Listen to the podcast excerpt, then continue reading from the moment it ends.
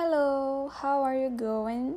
Well, the episode today is going to be a little different. We are going to talk about a Brazilian scientist, and that's why we want these episodes to be more popular. So, besides common episodes in Portuguese, we are gonna have this one in English. So, let's go.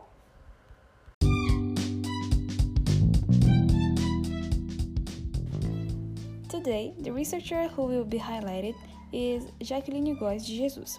She is 31 years old and is born in Bahia. She graduated in biomedicine, and you may have already heard about her, right?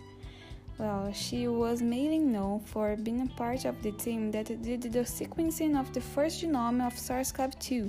The sequencing was finished in 48 hours after the confirmation of the first case of COVID in Brazil. Crazy, right? Let's learn more about her background. She started in Salvador at Jean Piaget School, where she did all elementary school.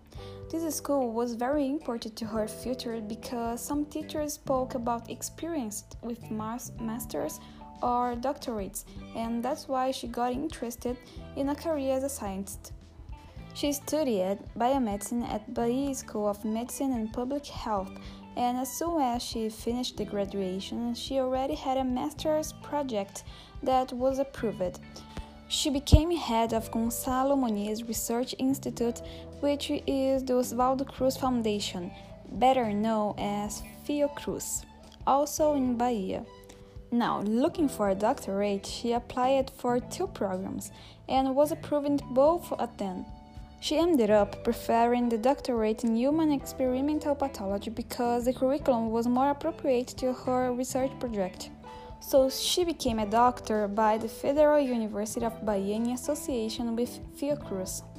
A part of her doctorate was in Birmingham, a city in England, and it was there that she developed uh, and improved some complete genome sequencing protocols.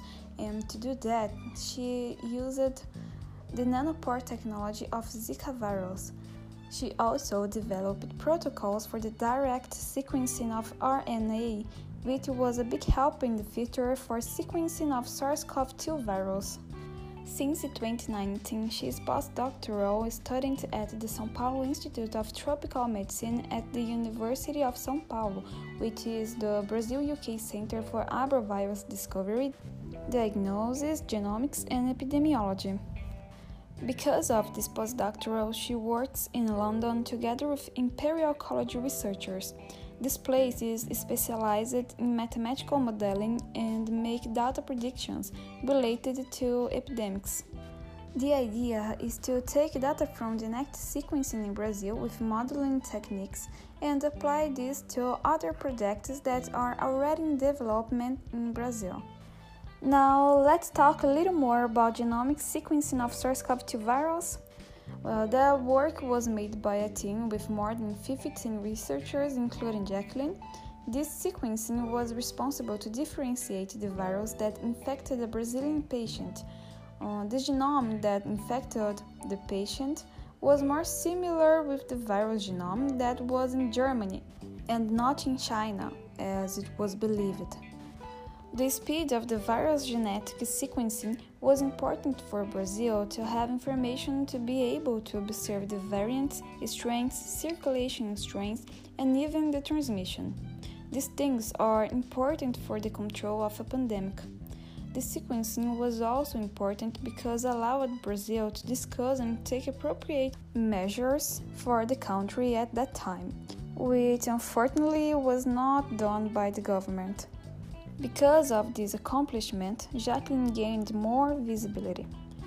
She took advantage of this visibility to talk, discuss, and defend important subjects like the lack of science investment, which she believes is partly due to the lack of dialogue with society and that this lack of investment harms Brazilian projects that have high potential.